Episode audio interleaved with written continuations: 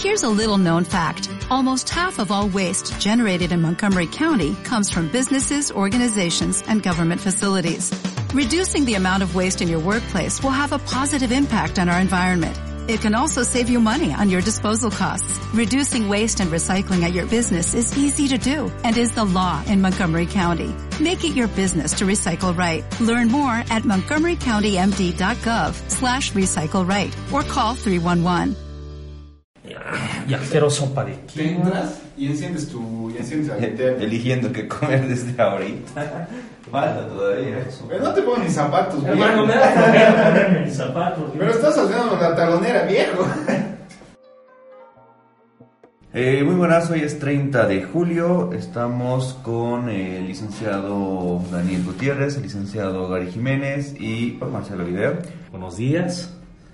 La parte de electroestimulación es un área bastante grande de la electroterapia. Engloba diversas técnicas con las que podemos trabajar los fisioterapeutas y kinesiólogos en diversas áreas de tratamiento o especialidades, ¿no? Podemos trabajar el área deportiva, el área neurológica, podemos trabajar el área de UTI, que Ahora, por ejemplo, se están empezando a realizar algunas técnicas de aplicación, trabajos de investigación eh, para demostrar ¿no? la eficacia de la electroestimulación en pacientes con cuidados intensivos con el objetivo, por ejemplo, de trabajar y evitar eh, atrofias musculares por desuso o inactividad. También podemos trabajar el área de traumatología, el área de dermatofunción, ¿no? con buenos fines clínicos. Entonces, en concepto de electroestimulación,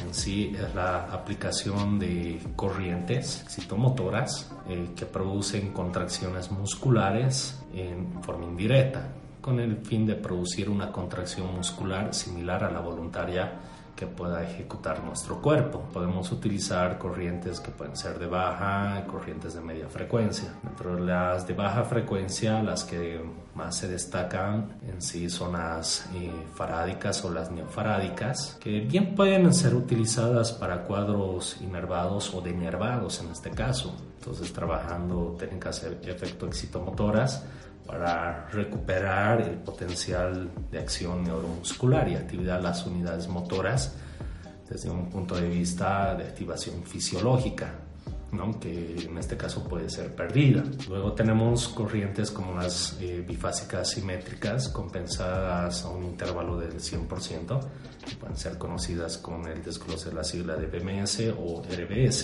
que eh, por el intervalo de compensación del 100% en su escala simétrica, da un factor de poder realizar modulaciones de frecuencias de trabajo de inicio y final, amplitudes de trabajo, permite trabajar desde un punto de vista de electrofísica de las corrientes de Home con las corrientes de constantes o voltaje constante. ¿no? Eh, con el objetivo de trabajar en músculos sanos, pero también que se encuentren con algún tipo de lesión. Una ventaja que tiene esta corriente es que puedo en el área de neurología trabajar cuadros con parálisis nerviosas periféricas, pero también a nivel de una lesión central. Entonces, por ejemplo, eh, hay técnicas innovadoras como la técnica TES, que es la estimulación eléctrica bajo su umbral, que puede trabajar sobre la regulación del tono muscular en un tono eh, espástico, por ejemplo, ¿no? Pues regulo el tono y obviamente que es importante combinar con la parte de kinesioterapia o alguna técnica especializada que nos puede ofrecer el área de neurología. Pero en sí, eh, para aplicar esta técnica también hay condiciones de trabajo, no es aplicarla porque se me ocurre eh, ponerle al paciente con este eh, tono espástico, sino que también tengo que realizar una evaluación clínica y sobre todo es importante realizar una evaluación funcional que es nuestra especialidad como kinesiólogos, ¿no? Ver la parte funcional y fisiológica que prácticamente como profesionales nos caracteriza por ser eh, pioneros y tener una formación profunda en estas áreas, ¿no? Entonces, eh, hay condiciones, hay condiciones, no es aplicarla por aplicar, Eh, podemos tener otras técnicas como las NMS, que es la estimulación eléctrica neuromuscular, a trabajar la estimulación eh, de la fibra nerviosa, la unidad nerviosa y las fibras musculares y las unidades motoras. Igual es aplicable para la parte de lesiones nerviosas y también para recuperar el tono y la funcionalidad eh, muscular que también es combinada con una estimulación eléctrica funcional, ¿no? que prácticamente trabaja en sí eh, sobre el movimiento articular, entonces puedo hacer una reeducación del movimiento a través de la corriente igual, siempre y cuando también mida niveles de cronaxia, evalúe también pruebas electrodiagnósticas, eh, combine esto con técnicas de biofeedback a través de un MG de superficie que sea efectiva mi técnica ¿no? y recupera movimientos.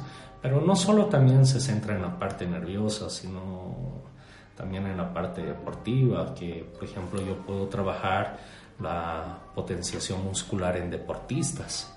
Entonces, por decir, quiero ganar desarrollo de fibras musculares deportistas X, quiero eh, ayudar a aumentar el rendimiento entonces puedo potenciar la musculatura mediante técnicas como por ejemplo fuerza máxima, fuerza resistencia, fuerza explosiva, hacer técnicas combinadas con la corriente a través de técnicas de pliometría, por ejemplo. Puedo trabajar también eh, el tema de prevención de lesiones, puedo eh, trabajar técnicas electropropioceptivas, articulares, se puede trabajar también eh, con técnicas de conciencia, ¿sí? de control muscular y de movimiento a través de la corriente, que son un poquito de técnicas más avanzadas, ¿no? para poder trabajar percepción y equilibrio incluso, ¿no? ayudar a la parte del equilibrio eh, muscular y trabajar combinado con la parte de biomecánica igual, ¿no?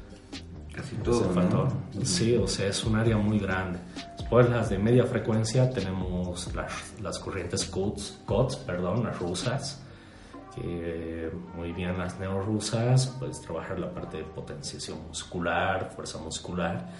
Y en el ámbito de postquirúrgico eh, están teniendo un muy buen resultado. Prácticamente las rusas estaban siendo de lado, de lado ¿no? Pero ahora se está demostrando en la parte clínica que yo puedo utilizar, por ejemplo, en un postquirúrgico. Sin ir muy lejos, digamos que ahora está de moda el área de fisioterapia dermatofuncional. Entonces me sale un paciente postquirúrgico de un abdomen o una liposucción, digamos, por cánulas. Eh, obviamente que tengo que también eh, saber las fases de trabajo y el tiempo del postquirúrgico. Pero si vemos desde un factor clínico que ya he respetado las fases inflamatorias, las fases de remodelación y maduración, por ejemplo, ya con protocolos de tratamiento bien establecidos, luego me queda potenciar la musculatura. Entonces lo puedo realizar con las rusas. Entonces en este caso puedo trabajar sobre el tema de tonificación muscular, potenciación con la rusa, ¿no? Y también trabajar sobre el control postural de esta paciente, ¿no? Porque no se olviden que en un postquirúrgico automáticamente eh, por el tema de las disecciones, los cortes que realizan los médicos cirujanos, va a cambiar la postura del paciente por la retracción de las fibras. Entonces nosotros como kinesiólogos obviamente tenemos que reorganizar todas esas fibras y volver a que tenga una funcionalidad adecuada en el tejido. Entonces trabajamos sobre ese aspecto, ¿no? Mm. Eh, por ejemplo, en área de ginecología, pos una cesárea o pos un parto eh, normal, por ejemplo, de la mujer, la musculatura eh, queda muy débil esa musculatura quedar débil automáticamente también jala el tejido tegumentario y lo debilita y lo queda flácido pues ahí también puedo trabajar con las CODs para potenciar la musculatura y recuperar el tono muscular eh, en este tipo de pacientes.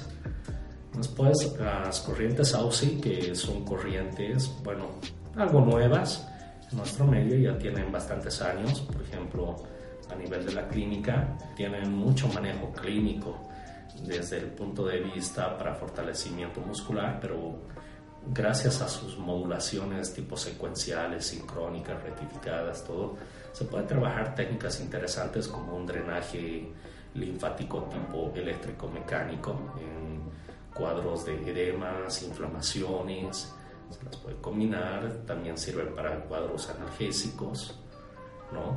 Entonces, siempre y cuando se las programe muy bien, y la ventaja es que tienen un ciclo de trabajo bastante corto y bien programado, ¿no? que puede ir entre 2 a 4 milisegundos de trabajo. Y el intervalo de fase o de reposo eh, yo puedo poner al parámetro que guste, según la modulación que vea conveniente para el paciente y el cuadro clínico con el que vaya a tratar. ¿no? Y bueno, tenemos las interferenciales, que prácticamente estas de media frecuencia, si uno sabe modular la amplitud módula de frecuencia, la modulación de frecuencia, eh, los espectros de trabajo, el tiempo de trabajo y el tiempo de reposo que conforman el ciclo de trabajo, entonces pueden ser muy efectivas para trabajar en la parte de estimulación muscular igual, que antiguamente se utilizaba, ¿no? Ahora sí se las puede utilizar, pero bajo un criterio eh, y un razonamiento clínico bien adecuado, ¿no? Eh, pero hay mejores opciones también para el trabajo. Todavía hay mucha ciencia en lo que es modulaciones, el conocimiento de modulación de frecuencias, el tipo de onda que vayan a trabajar, el tipo de corriente que vayan a seleccionar. Es más que todo eh, para nosotros las medicinas que podría representarse de que los médicos usan, ¿no? Ellos tienen un montón, yo que sé, de medicamentos, ya que sean antiinflamatorios, analgésicos y demás. Nosotros tendríamos lo mismo, pero se traduce en el recurso físico de la electroterapia. Sí, precisamente, Danielito, la verdad me encanta todo lo que dices por el hecho de que tú le aportas el grado científico a eso. Yo me acuerdo cuando yo he llevado electroterapia, eh, hemos sido compañeros prácticamente de materia y cualquier barbaridad que nos daban y no lo veíamos realmente lo científico. Y es por eso que a muchos la electroterapia no nos agrada usarla, por la mala base que hemos tenido. Y nuestra formación se ha ido más a la parte física. Y algo que me llama mucho la atención, y vos sé que vas a saber después porque eres un capo en esto, es Mira, por ejemplo, mi formación en neurología siempre nos ha dicho que la corriente no tiene que ir acompañada con el paciente neurológico en lesión central. Es la formación que nos ponen. ¿sí? Y dentro, la, dentro ya la especialización, igual de la misma manera, todavía no están introduciendo la, la, corriente. Sí, precisamente tú mismo lo has dicho, es un campo de recién donde se está ingresando, hay investigaciones y todo eso. Pero vos cómo batallas contra contra el hecho de no apliques corriente porque es una lesión central. Sí, vos mismo hay criterios, todo eso, pero ¿cómo batallas contra eso? Bien, eh, en sí, para poder eh, batallar y no más que batallar ingresar, por ejemplo, a esta área, prácticamente tienes que tener un conocimiento clínico profundo del cuadro clínico. Tienes que tener un conocimiento profundo del el tema fisiológico en el cuadro clínico. Tienes que tener un conocimiento profundo del manejo de la corriente y de la programación con la que vas a trabajar. Por eso que yo decía, eh, tampoco es poner por poner la corriente en estos problemas, porque también hay condicionantes para trabajar. Entonces, por ejemplo, si mi paciente está medicado con anticoagulantes, tengo antecedentes de que puede tener la presencia de un trombo, puede ser que tenga un antecedente de una cardiopatía.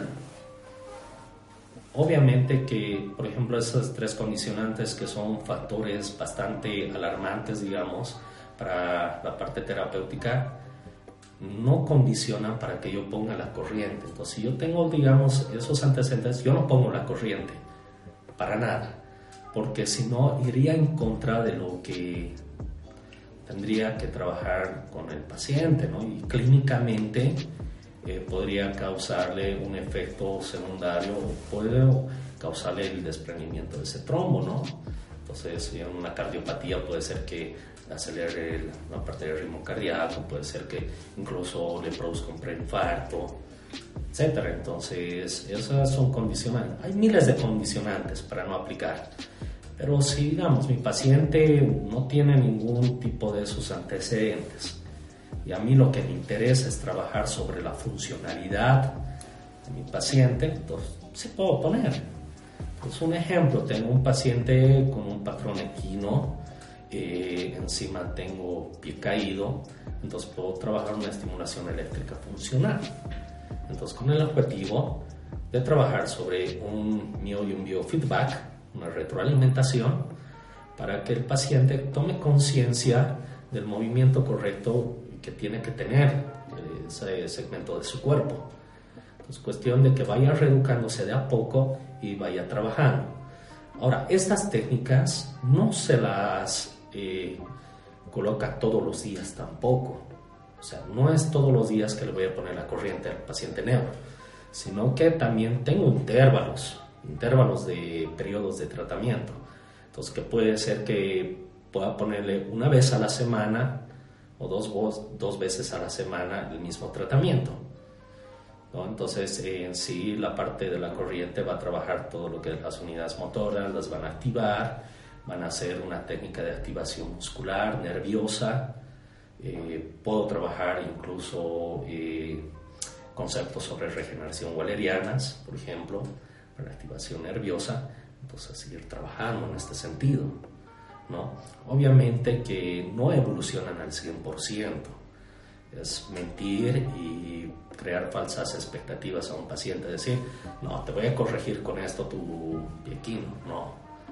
Pero funcionalmente eh, puedes corregir hasta cierto grado de mejoría. Pero el detalle es mejorar ese patrón. Y si yo mejoro en cierto grado ese patrón que tiene, entonces obviamente eh, mi paciente va a ser mucho más funcional, incluso en el sentido de realizar la marcha.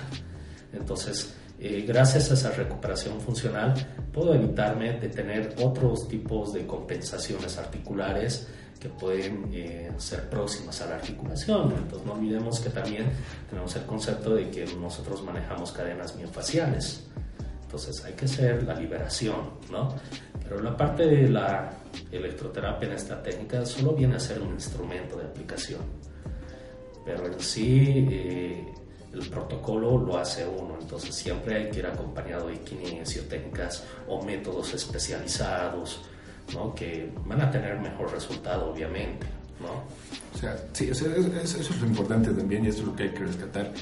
Eh, ahora se ha confundido mucho el hecho de que llega un fisioterapeuta, agarra, equipa su gabinete con todas las corrientes y literal, nosotros mismos lo hemos dicho varias veces, se vuelve un enchufoterapeuta. Agarran, conectan, ponen sin tomar en cuenta todo lo que tú estás mencionando. Exacto, ¿no? Eh, y había un tipo de discusión que teníamos en cuanto a la terapéutica, que bien mencionaste que a un paciente, en este caso neurológico, que se le vaya a aplicar, eh, se necesita usar por lo menos una vez por semana, dos veces por semana, según el requerimiento que, que, que necesite, ¿no? Pero en caso, digamos, de tratamientos de eh, cualquier disfunción o alteración del aparato locomotor, la aplicación de electroterapia sería igual, sería continuo todos los días o habría que esperar o respetar el proceso de, adaptación del, mismo cuerpo, regeneración del mismo cuerpo y alternar los días de tratamiento con electroterapia o eh, sugiere que sea continuo todos los días. No, eh, en sí todo esto va a depender mucho de la evaluación que realiza mi paciente y insisto, es muy importante de que manejemos una ficha de seguimiento de evolución, ¿no? porque constantemente el paciente va cambiando el tema fisiológico y metabólico. Entonces, por ejemplo, yo parto del criterio de que no en todo, en todo mi tratamiento va a funcionar la misma corriente, la misma programación, sino que puede variar. de una sesión a otra, De una sesión a otra. Por ejemplo, si hablamos de eh, dolor, por ejemplo, por decir, un dolor eh, tipo mecánico, una lumbalgia crónica. Puede ser que en las primeras sesiones use una corriente X, digamos una Traver. Me evoluciona muy bien el paciente hasta cierta sesión X. Pero de ahí continúe y no tenga evolución. Entonces veo que me estoy estancando. Y, o, sea, ¿qué pasa? No evoluciona mi paciente y me he quedado ahí. En este caso yo ya tengo que hacer un razonamiento clínico y ver qué tipo de alternativa tengo. En este caso, entonces ya he liberado ciertos componentes fisiológicos que me han ayudado a evolucionar hasta un 60%, un 70%. de la evolución clínica del paciente, entonces ya cambio mi protocolo, ya pongo otro tipo de corriente, que puede ser una estimulación eléctrica transcutánea, ya sea una bifásica simétrica, simétrica, alterna, monofásica rectangular. Entonces ya voy también programando la modulación. Entonces ahí también desencadeno otros factores fisiológicos, inhibo otros, con el detalle de que, y el objetivo de que mi paciente vaya evolucionando y no me quede estancado. En este caso, bueno, hablamos del tema de programación y de los equipos, ¿no? Muchos se compran los equipos y mientras más programas tenga el equipo, mucho mejor. O sea, yo, yo, puedo poner el programa de tensa endorfínico, puedo poner lumbalgia. Y, que es poner play, ¿no? Claro, o sea, pongo eso y voy poniendo, pero ojo, no todos los pacientes van a reaccionar a lo mismo. Entonces, cada paciente es un mundo distinto.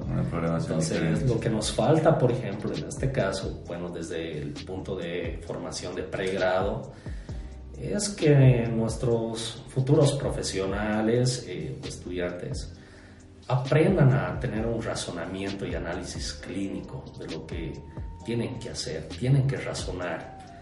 Miren, en sí, yo también soy docente de universidades, doy visto las materias de electroterapia, pero también me he ido dando cuenta de que usaba la misma metodología, ¿no? conceptos. Voy a preguntar conceptos de qué es la corriente y listo pero hasta yo lo he vivido en mi formación de pregrado, me volvía memorístico. Memorizaba el concepto, llegado al examen, uh, lo sabía de memoria, lo anotaba, bien me podía sacar una excelente nota o una nota mala, pero luego a futuro me olvidaba de cuál era el concepto. Entonces, en este caso yo prefiero cambiar mi metodología, volverla a una metodología más analítica, más razonable, con razonamiento y análisis clínico, no preguntar mucho conceptos, sino preguntar eh, énfasis de eh, manejo de la electroterapia de algunas corrientes relacionadas a algunos cuadros clínicos que podemos ver. Eh, el objetivo es de que en sí nuestros futuros profesionales empiecen a analizar y a pensar, o sea, qué tipo de técnica voy a utilizar en este panorama ya cambiaríamos eh, el hecho de que seamos enchufoterapeutas, sino que aprendamos a analizar y a pensar realmente qué técnica es beneficiosa para mi paciente. Entonces ahí vamos a romper con ese tema de que eh, no, yo prefiero tener un equipo programado y listo. Y aparte que el fabricante de los equipos eh, no me da una certificación eh, clínica de investigación, o sea, ¿de dónde ha sacado esos parámetros? Exacto, y es, eso el, artículo que pueden revisar del licenciado Daniel Gutiérrez. Ah, bien. Eh, bueno, hace unos dos, dos años y medio presentó un artículo de investigación en la revista clínica de salud de Univalle eh, donde hice una investigación en laboratorio eh, netamente de ingeniería biomédica y realicé eh, también pruebas experimentales, ¿no? obviamente en la parte clínica siempre con aprobación de un comité ético y investigación para poder realizar, ¿no? Entonces detectamos un equipo que era muy vendido, por ejemplo, en el mercado, de salud que bueno, no cuesta caro, tampoco mm. el equipo te cuesta como 300, 250 bolivianos. A comparación de los que cuestan mil dólares. Dólares, sí, pero el equipo eh, tiene toda la programación. lo interesante de este equipo era de que cuando la primera vez que lo probé, subimos la intensidad a un miliamper, que es eh, un nivel muy bajo de estimulación pero cuando subíamos el paciente sentía eh, el estímulo eh, liminar, que es una sensación tipo sensorial que tiene, y luego pasaba medio minuto y sentía un shock eléctrico, una descarga eléctrica bastante fuerte, que era molestoso. Eso me pareció raro en un equipo. Primero, entonces terminamos el tratamiento que duró 30 minutos con una técnica de TENS y al sacar los electrodos veía irritación de la piel con intensidad baja. Y eso que durante todo el tiempo de tratamiento que, o durante todo el tiempo de sesión que realizamos al paciente, Eh, le preguntábamos si está bien los niveles de intensidad, si no sentía molestia, si no sentía picazón, calor o algo. Entonces no nos informó nada de eso. O sea, toda la sesión nos decía que estaba bien, con excepción del shock eléctrico al medio minuto. Pues me pareció raro ver eso en un equipo. Entonces agarré, me lo compré el equipo, pero no para aplicar, sino para investigarlo. Entonces agarré otro equipo similar y que tenga las mismas características de este equipo. Entonces agarré uno eh, ya profesional, que este equipo en sí costaba como unos 200 eh, dólares aproximadamente, ¿no? Lo mismo pero en dólares. En dólares, sí. Lo llevé al laboratorio eh, con el ingeniero biomédico, eh, sacamos pruebas de oscilo, con el osciloscopio para ver la forma de onda. Entonces probé en un TENS bifásico simétrico. En este caso, el equipo, bueno, que nos costaba los 200 dólares, sí tenía la forma de onda bifásica simétrica, pero en este, eh, que era el piloto, encontramos que tenía pulsos alternos. Entonces tenía unos pulsos de barridos o de ciclos de trabajos agrupados en una polaridad positiva y luego cambiaba a una polaridad negativa. Entonces daba para aparentar como si fuera una procorriente alterna o algo, ¿no? O un TENS monofásico alterno, pero sí, luego haciendo una gráfica, por ejemplo, ya un poquito más macro, vimos que en este equipo querían asimilar la onda de una corriente bifásica simétrica, pero con pulsos de frecuencias, ¿sí? grupos de ciclos de trabajo. Entonces ahí estaba la lógica de que, por, por ejemplo, producía esa descarga eléctrica tan brusca en el paciente. Era por el cambio de alternancia que tenía. Entonces ahí hacemos otras pruebas de si tenía algún cierto componente galvánico o algo, pero no, no lo tenía, no tenía corriente galvánica. El tema era de que tenía ciclos agrupados en polaridades. Eh, bueno, luego hicimos eh, una prueba de laboratorio eh, con un colega que se brindó, por ejemplo, para hacer electroestimulación con este equipo. Entonces también tenía la programación de electrofortalecimiento muscular. Entonces pusimos electrofortalecimiento, en los cuales dice, antes de eso, eh, llevamos al laboratorio donde le saca, extrayeron sangre para ver cómo estaba el tema del pH, por ejemplo, ¿no? y ver la producción de ácido láctico, todo normal. Entonces, hicimos un tratamiento de 30 minutos con electroestimulación pasiva y con umbrales de tolerancia al paciente, en este caso a nivel eh, liminal a supraliminal. Entonces, terminaron los 30 minutos, el paciente se sentía fatigado, volvimos a sacar el laboratorio y nos salía que tenía exceso de producción de ácido láctico.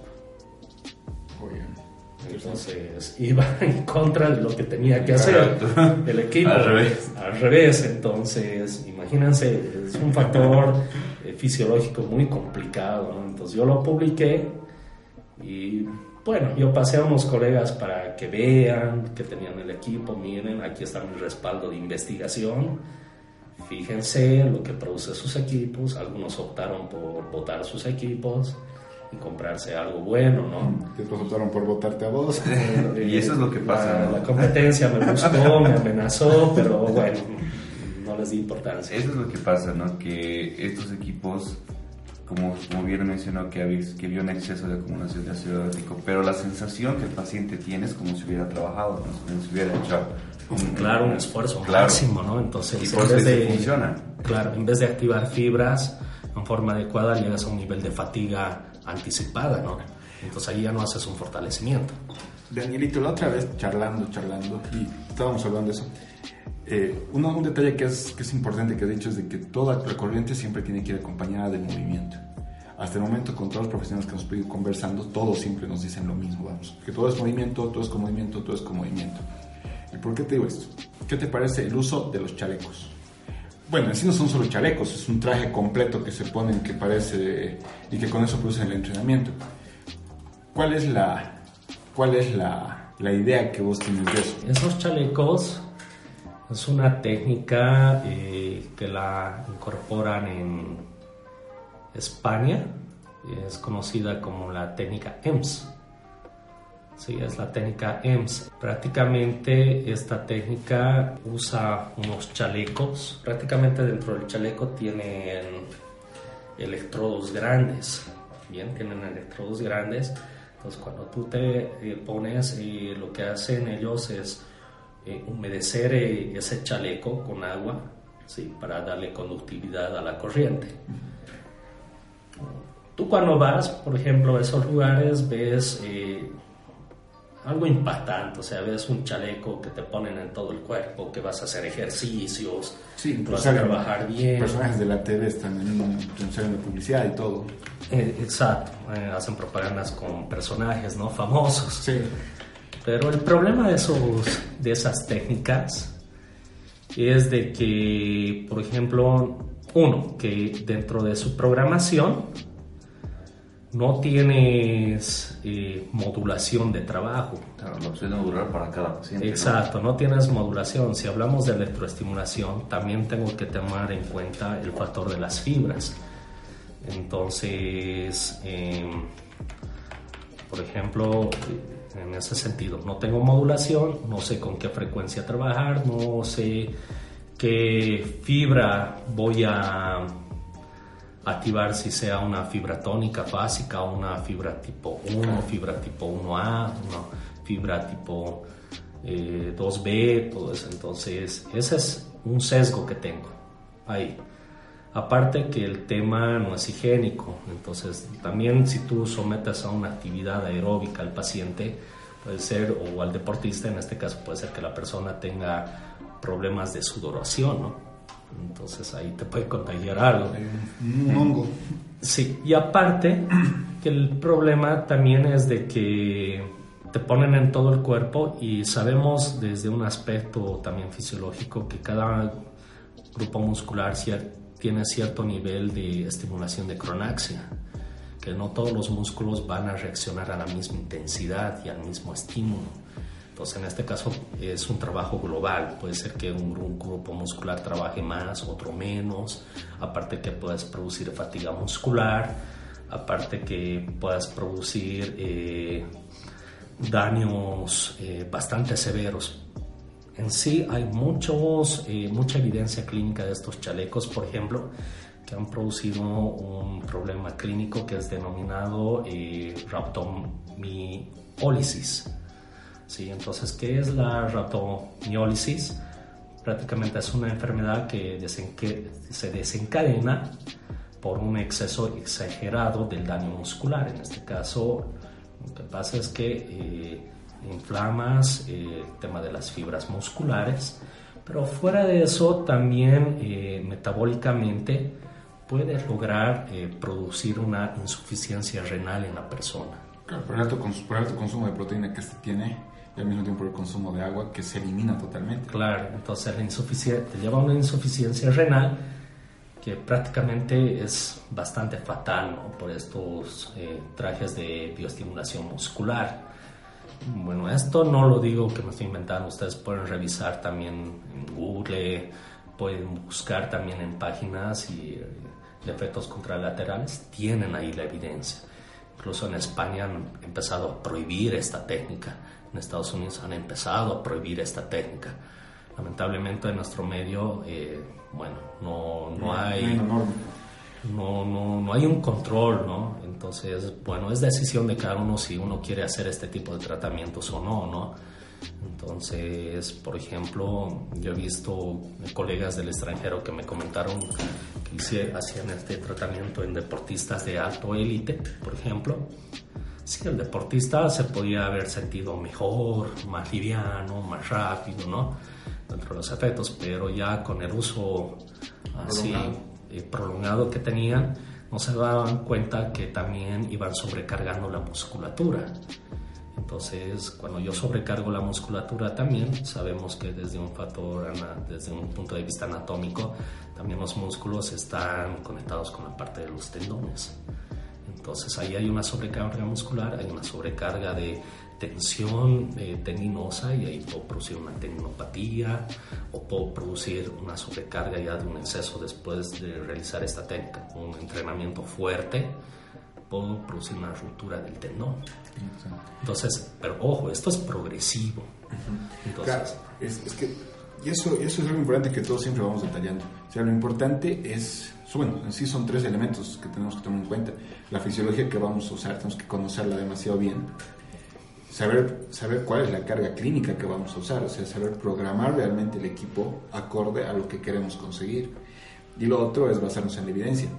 No por, no por nada vemos tanta gente que estamos haciendo investigación todo el tiempo para que realmente identificar y, y demostrar que la fisioterapia tiene que ser totalmente basada en la evidencia. Y no es evidencia de, ah, funciona, sino es evidencia de porcentaje de ganancia, realidades que vemos en, el diario manejo del paciente. Exacto. Pues para terminar, ya le hemos quitado mucho tiempo, Era 10 minutos nomás.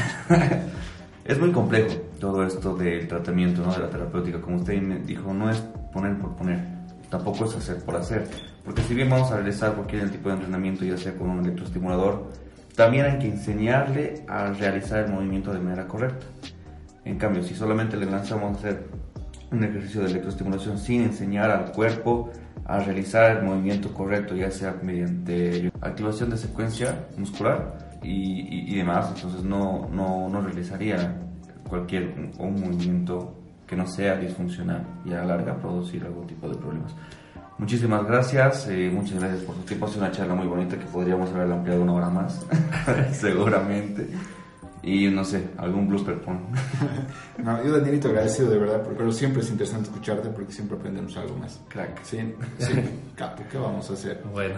gracias Danielito y yo creo que vamos a reunirnos para otra cosa, vamos a, pues, vamos a ver algo más específico así para, para irte exprimiendo y sacando todo el conocimiento que, que es hartísimo el que tienes realmente. Ah, Entonces hay, que, hay, que ir, hay que ir viendo eso y de verdad la formación que estamos dando creo en Univalle creo que ahora la precisa con, con, tu aporte, con el aporte de Marcelito, con el aporte de todos los docentes que tenemos. Sí, no, más bien muchas gracias y espero que sirva de algo eh, la charla, ¿no? Y se tome conciencia de lo que tiene que realizarse. Y la electroterapia es un área que no es eh, muy entendida, muy entendida. Bueno, eso es por el tema de pregrado, ¿no? Pero si la estudias a profundidad, haces práctica en laboratorio, práctica clínica, prácticas experimentales, ensayos clínicos, eh, prácticos, eh, es un área muy linda, muy, muy linda. Y ahorita, por ejemplo, a nivel Latinoamérica, mundial, tiene muy, mucho auge ahorita. Entonces está empezando a tener mucho auge y está empezando a trabajar con la rehabilitación basada en, eh, o la fisioterapia basada en evidencia, ¿no? Y prácticamente eh, tiene muy buenos resultados clínicos, tiene un aporte investigativo y clínico bastante sólido, ¿no? Listo. Se den otra oportunidad. Muchas gracias por su tiempo. Gracias, gracias. ¿No se merece tu familia lo mejor? Entonces, ¿por qué no los mejores huevos? Ahora, Egglands Best están disponibles en deliciosas opciones. Huevos clásicos, de gallina libre de jaula y orgánicos de Egglands, que ofrecen un sabor más delicioso y fresco de granja que le encantará a tu familia. En comparación con los huevos ordinarios, Egglands Best contiene la mejor nutrición como 6 veces más vitamina D, 10 veces más vitamina E y el doble de omega 3 y B12. Solo Egglands Best. Mejor sabor, mejor nutrición, mejores huevos. Visita egglandsbest.com para más información.